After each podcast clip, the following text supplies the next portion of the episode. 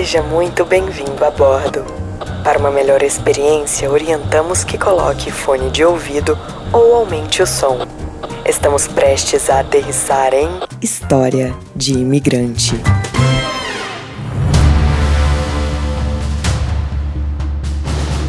Chega mais que a história de hoje daria um filme.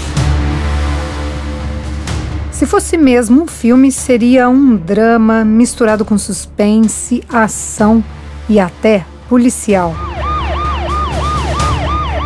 Vou ser sincera aqui com vocês. O episódio de hoje vai trazer uma das histórias mais incríveis que já ouvi na vida. E olha que se tem uma pessoa que escuta histórias, esse alguém sou eu. Mas eu falo incrível, porque é até difícil de acreditar que alguém tenha passado por tanta coisa, por tanta dor, por uma decepção enorme e ainda ter forças para lutar. Então, segura que lá vem história.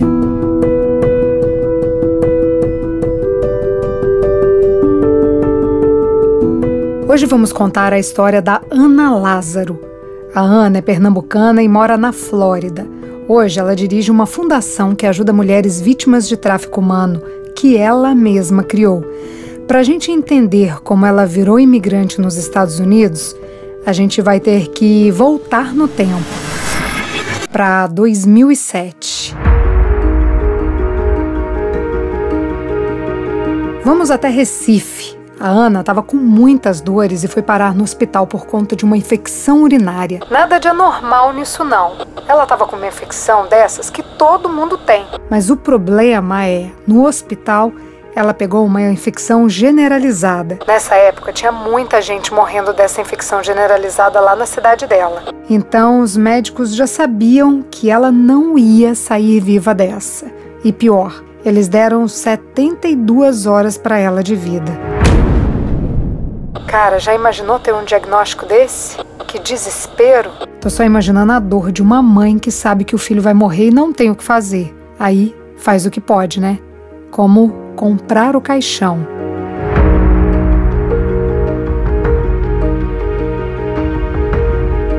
É, pois é, foi isso que a mãe da Ana fez. Ela já estava preparando o caixão e o sepultamento da filha. Mas assim, tinha uma luzinha de esperança ali no caso da Ana. médico lá da família dela falou que tinha um antibiótico que podia. Não era certeza, não. Esse antibiótico podia ser que ajudasse a Ana. Se tem esperança, tem vida, né? Mas esse remédio só existia em São Paulo e custava uma fortuna. A família da Ana deu um jeito e conseguiu levar o remédio de São Paulo para o Recife, a tempo de salvar a Ana. Gente, tinha muita gente morrendo nessa época, então a Ana ter sobrevivido foi a exceção da exceção. A Ana acha que foi uma providência divina. Depois que recuperou, a Ana quis dar uma pausa aí na vida profissional dela.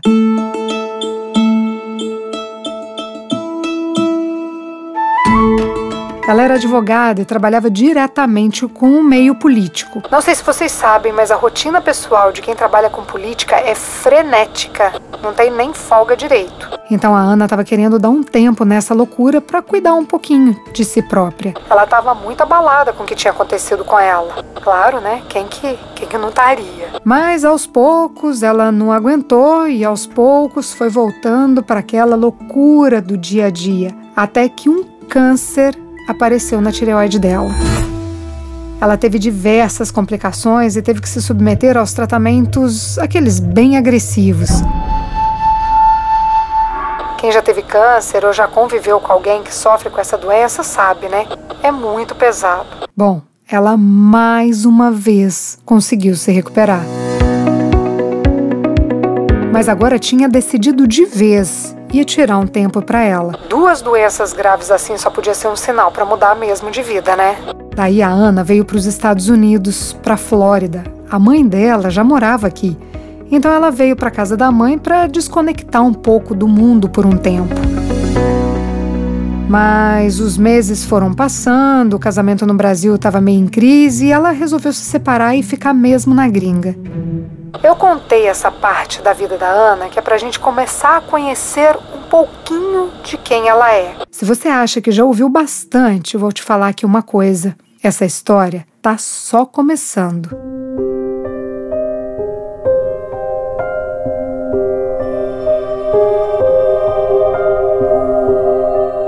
Como eu disse no começo, essa história tem suspense que beira o terror.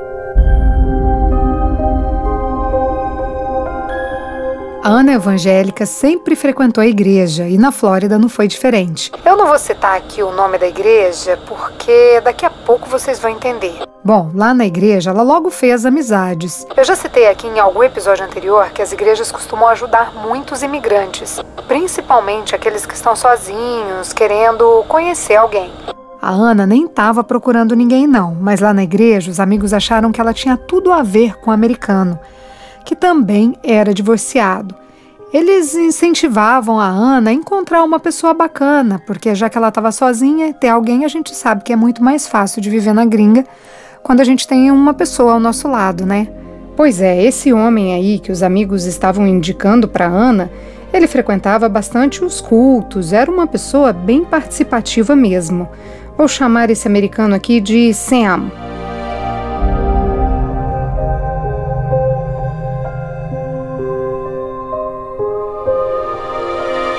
Sam tinha ali uns 50 anos.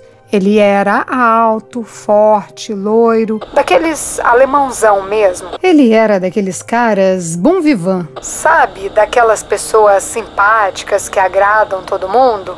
Ele era daqueles caras assim, longe de qualquer suspeita. Pois é, esse era o Sam.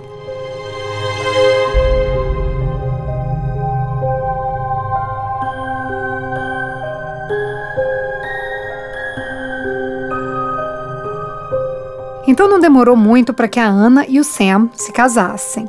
A Ana vendeu as coisas no Brasil e, com o dinheiro que ela juntou dessa venda, mais a grana dele, ela e o Sam compraram uma casa na Flórida.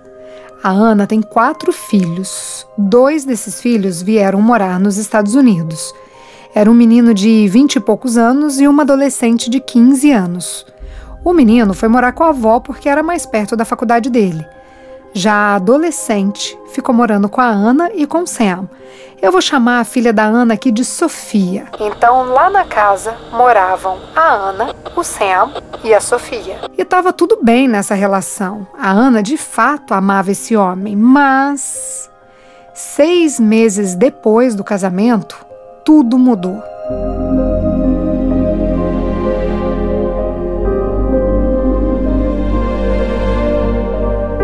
Nem quando ela enfrentou a morte ou o câncer, passou pela cabeça dela por nem assim, nem um segundinho que ainda ia ter um desafio na vida dela, que ela precisaria ser ainda mais forte.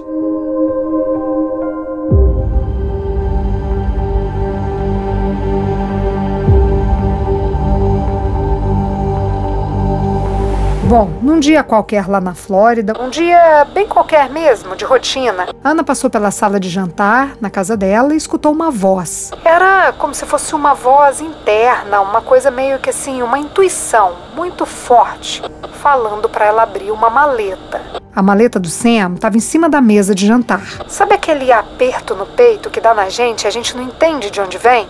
Uma sensação de que algo ruim vai acontecer, uma coisa meio repentina mesmo? Então, foi isso que a Ana sentiu. Ela abriu a maleta. A voz falou com ela novamente. Abra esse bolso. Ela abriu e lá dentro ela achou um DVD escrito Porn Teenager pornografia adolescente. A reação da Ana foi fechar a maleta correndo. Ficou parada, em choque, pensando: O que, que é isso? Por que, que meu marido teria um DVD assim?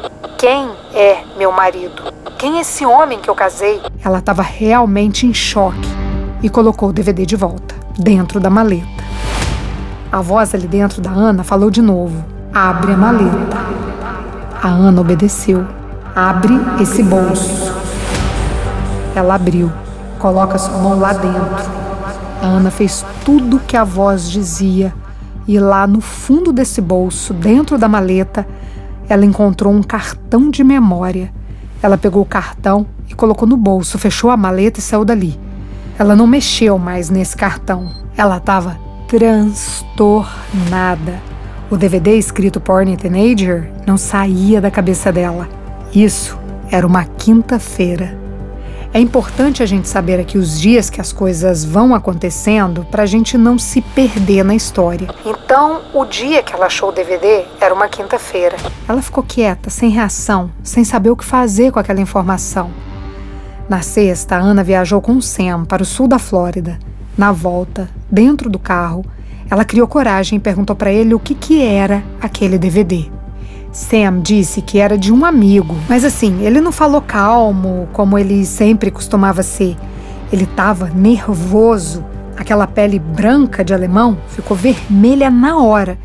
E claro, esse comportamento aí deixou a Ana meio encucada. Isso nunca tinha acontecido. Sam era uma pessoa muito gentil e nunca tinha alterado a voz para ela. No sábado, Sam perguntou para Ana se ela tinha visto um cartão de memória que estava dentro da maleta. A Ana já nem lembrava do tal do cartão que ela tinha pego. Mas ela negou que sabia desse cartão, até porque ela nem estava lembrando que ele existia. Então, quando ele virou as costas, ela foi correndo até o cesto de roupa suja que ficava no banheiro e conseguiu achar o cartão que ainda estava no bolso da bermuda que ela estava usando o dia que ela abriu a maleta. Pegou esse cartão e foi abrir lá no computador. Uma pausa aqui para a gente fazer um alerta. Se você está de pé, é melhor sentar, porque você não tem ideia do conteúdo desse cartão. Imagens da filha da Ana pelada.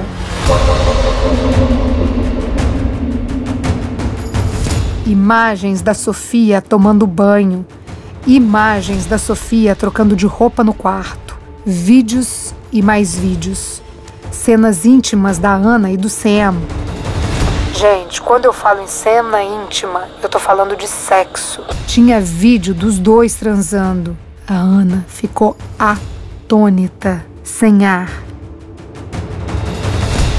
Pálida, imóvel na frente do computador. Mas ela tinha que agir. Saiu desesperada pela casa para encontrar onde estavam as câmeras que gravavam essas cenas. Ela achou câmera no quarto da filha, no quarto dela, nos banheiros. Gente, tinha câmera escondida em todos os cômodos da casa. Eu fico aqui até arrepiada de contar essa história. Ana correu pro office do Sam. A Ana não ia muito nesse office porque o Sam não gostava que ninguém entrasse lá. Ele sempre dava uma desculpa, né, justamente para ninguém entrar. Mas enfim, lá no office, a Ana desatinou a fuçar nas gavetas dos armários até achar várias câmeras guardadas. Mas não era qualquer câmera. Eram câmeras camufladas. Elas estavam escondidas em garrafas de água, lâmpadas, óculos, rádio, relógio, chaveiro do carro, até naqueles dispositivos de incêndio. Então, até nesses aparelhos tinha câmera. Cara, ali caiu a ficha da Ana. Ela e a filha estavam sendo monitoradas 24 horas por dia. E pior, por uma pessoa da própria família, pelo marido da Ana. O cara bom vivant que ela conheceu na igreja, aquele que todos recomendaram, que todos disseram ser o marido perfeito para ela. A Ana estava em pânico.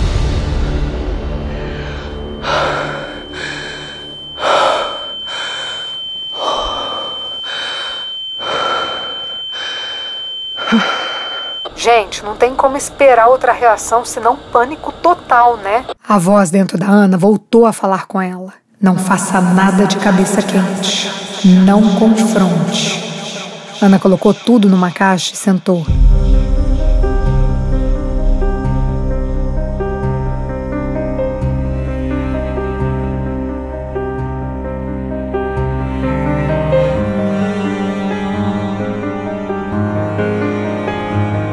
Sensação ali era de desespero, de culpa.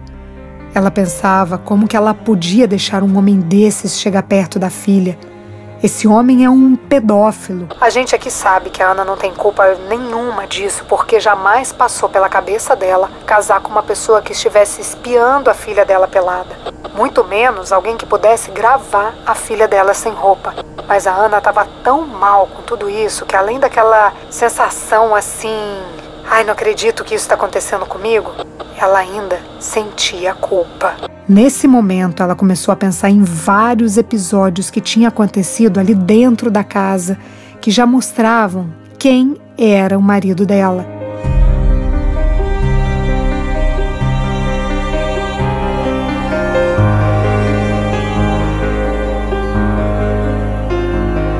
Mas ela nunca tinha pensado que o homem que ela amava fosse capaz de fazer alguma coisa ruim, muito menos com a filha dela.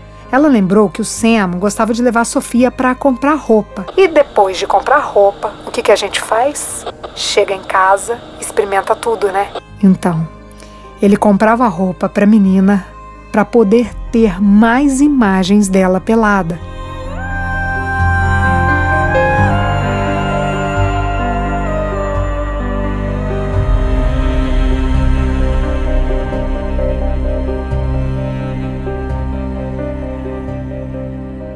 Cara, vou ser sincera, é asqueroso até de descrever uma situação dessas.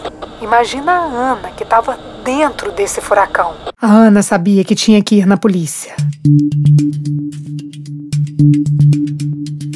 Mas ela sabia também que ia ser a versão de uma imigrante contra a versão de um americano e que ele podia simplesmente falar que nada daquilo era dele ela tinha que ser mais esperta. A Ana é advogada, lembra? Então, o que, que ela fez? Ficou quietinha e elaborou um plano. Primeiro, tirou a filha de lá, mandou para casa da avó por uns dias. Quando Sam chegou em casa, ela perguntou sobre as imagens da filha. A vontade ali era de esganar, mas a mesma voz que falou com a Ana lá atrás dizia agora: não faça nada. Agora para tudo, porque a explicação dele foi: Eu nem vou dar minha opinião aqui, vocês vão tirar a própria conclusão de vocês. O Sam falou que a Sofia, a filha da Ana, parecia muito com uma ex-noiva dele que tinha morrido no acidente de carro e por isso ele gravava imagens dela pelada. Ah,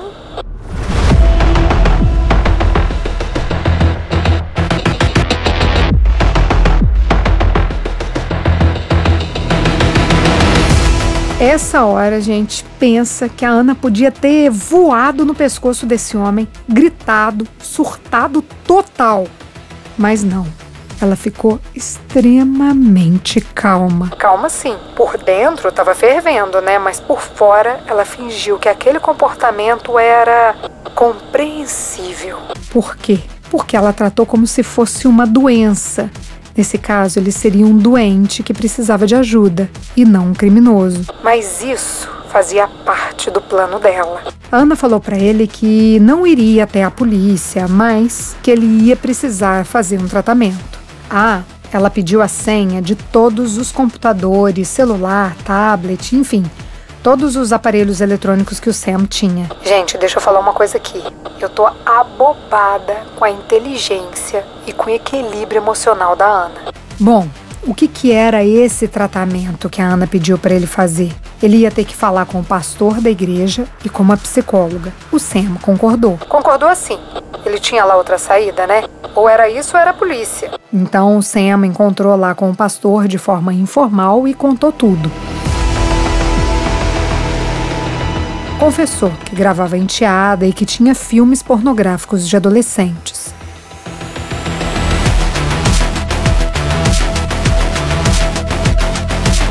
A Ana me disse que essa conversa foi no salão e não tinha um compromisso pastoral.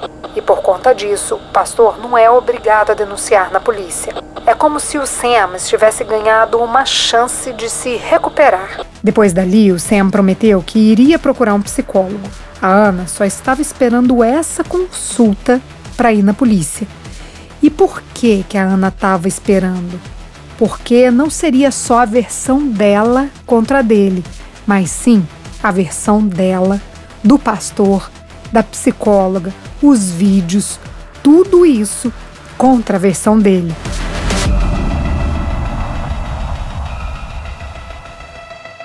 Não falei que essa mulher é de outro mundo? Quem consegue planejar isso tudo? Aliás, quem consegue planejar isso tudo e carregar ainda todo o sofrimento que ela estava carregando? Mas as coisas não saíram exatamente como ela planejou.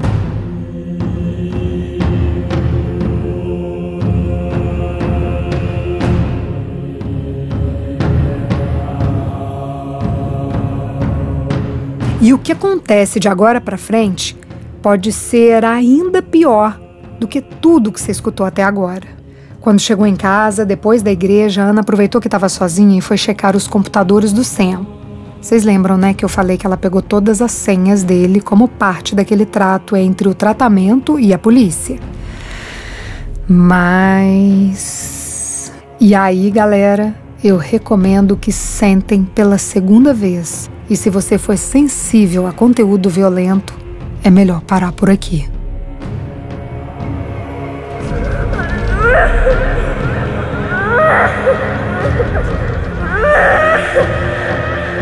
Nos computadores do SAM tinha imagens de crianças sendo estupradas, imagens de crimes sexuais contra crianças.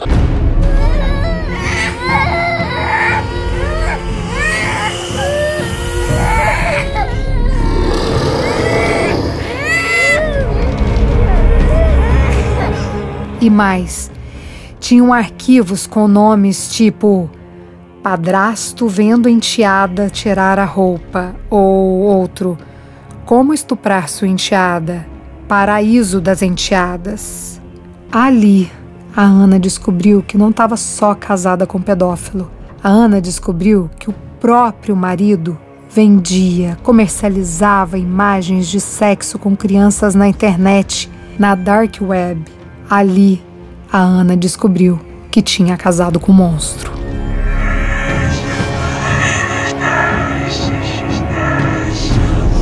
O mundo caiu, mas a Ana ainda teve que ficar de pé. Sam podia chegar a qualquer hora. A partir daí, ela não tinha mais estrutura física e nem psicológica para seguir com o plano. Quando Sam chegou em casa, ela foi logo gritando que monstro que ele era com quem que ela tinha se casado.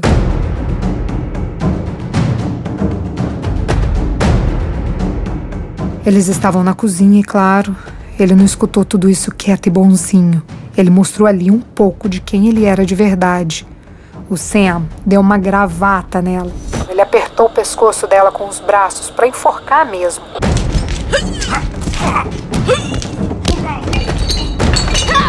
Mas, gente, a Ana é faixa verde em kickboxing e por causa disso ela conseguiu se livrar dele. Nessa confusão, ela chegou a ver um jogo de facas bem na frente dela, mas mais uma vez, aquela voz falou para ela: Não faça isso. O Sam fugiu.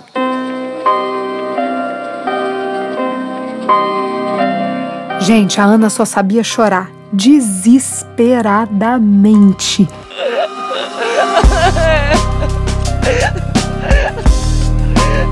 Ela teve ali a ajuda de uma amiga e as duas foram juntas à delegacia. Agora não fazia mais sentido esperar. Ela sentou ali na frente do delegado e mal começou a contar a sua história quando o xerife falou: Para, para, para, para tudo. Isso é com o FBI. A Ana conta que em poucos minutos parecia que todo o FBI dos Estados Unidos tinha ido parar naquela delegacia. Na época, o inglês dela era muito básico, então ela ainda teve que pedir um tradutor para conseguir explicar exatamente tudo o que estava acontecendo com ela. Foram 10 horas de depoimento. A Ana me contou tudo isso de uma maneira bem tranquila, mas isso porque ela transformou toda essa dor numa coisa fantástica e eu vou falar mais sobre isso daqui a pouco. Sam fugiu mesmo e saca só como a polícia conseguiu pegar o cara. Os policiais registraram a denúncia contra ele de violência doméstica, de tentativa de estrangulamento e não de pedofilia e tal. Então, essa denúncia era fichinha perto de todos os crimes que ele cometeu. O que, que o Sam pensou? Se é só isso, eu vou me apresentar à polícia e pagar o que eu devo. Algo como uma cesta básica, né? Medida protetiva ou algo parecido. Mas, quando ele se apresentou, ele recebeu 29 acusações. Entre elas, a acusação de tráfico humano. Eu já falei aqui no episódio da prostituição ao tráfico humano, mas vale explicar de novo. Tráfico humano é quando alguém explora um ser humano comercialmente sem o consentimento dele. No caso de uma criança, de um menor de idade, esse consentimento é irrelevante. Isso quer dizer que uma pessoa pega vendendo imagens de menor é crime, independente dessa criança ou adolescente ter autorizado ou não.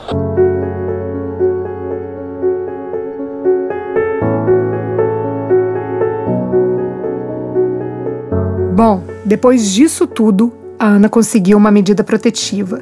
O Sam, ele foi preso, mas saiu da cadeia rapidinho. Ele pagou uma fiança de 123 mil dólares. A família dele é de classe média alta e não é só no Brasil que esse fator econômico conta na hora do julgamento.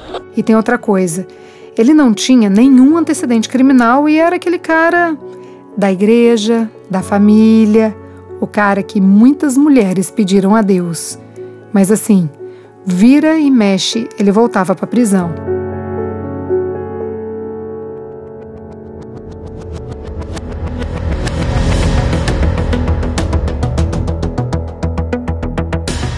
Com essas idas e vindas aí de presídio por conta de bom comportamento, a vida da Ana virou um inferno, claro, né? Ela chegou a receber cartas de presidiários falando que o marido dela disse que quando saísse da prisão, ele iria matar a Ana e a filha dela. Quem não fica neurótica com um negócio desse, né? A casa da Ana ficava num lugar assim meio isolado. Teve uma noite lá que ela estava sozinha e escutou o alarme da garagem disparar. Alguém tinha aberto o portão. A casa da Ana tinha dois andares e ela estava na parte de cima. Gente, pensa no terror. Era tarde da noite, ela já estava deitada quando entrou em pânico. Ela tinha certeza que ele ia cumprir a promessa dele. A promessa de matar não só ela, como também a filha dela. Só de pensar que ele estava ali dentro da casa, a Ana ficou apavorada. Ela levantou, se trancou no banheiro, abriu a janelinha e se pendurou pelo lado de fora da casa. A Ana ficou tentando ali alcançar o batente da janela da cozinha que ficava embaixo, mas ela não conseguiu. Ela foi direto para o chão. Caiu do segundo andar sem conseguir mexer um dos braços. Na queda, um dos braços quebrou em vários lugares, mas quebrou assim. O osso desconectou do ombro mesmo.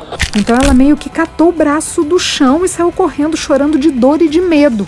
Mais tarde, ela foi descobrir que era a filha dela que estava chegando em casa. Gente, olha o grau de desespero dessa mulher. Como que alguém consegue viver assim, com um terror desse jeito? Isso vale também para quem apanha do marido. O medo não desaparece assim só porque a pessoa vai presa. E o terror da Ana, de fato, não desapareceu. Ela teve que ressignificar esse sofrimento.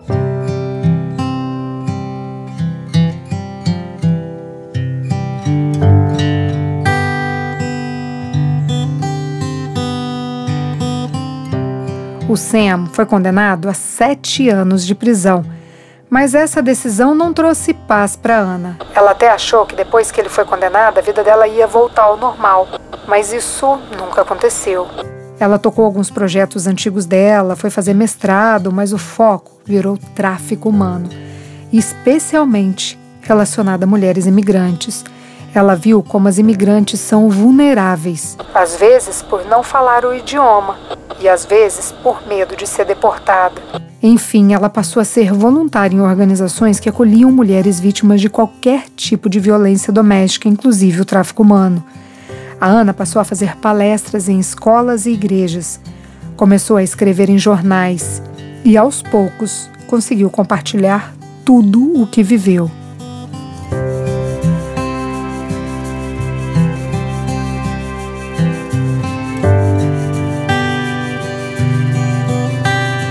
Hoje a Ana pensa que esse é o propósito divino dela. Ela criou a Hope and Justin Foundation, uma fundação especializada em ajudar mulheres que estão na mesma situação que um dia ela mesma esteve. A Ana acredita que criar essa fundação a transformou de vítima em sobrevivente.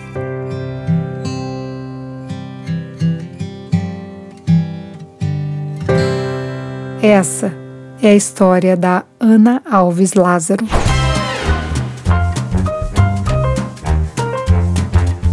Todas as histórias que contamos aqui são reais, algumas delas são anônimas. Se você tem uma história de imigrante para compartilhar, conta pra gente. Nosso WhatsApp é 650 834 9209. A edição de som é de Tadeu Jardim, a produção, roteiro e apresentação, Priscila Lima. Essa é uma realização Estúdio Fita. Até a próxima história.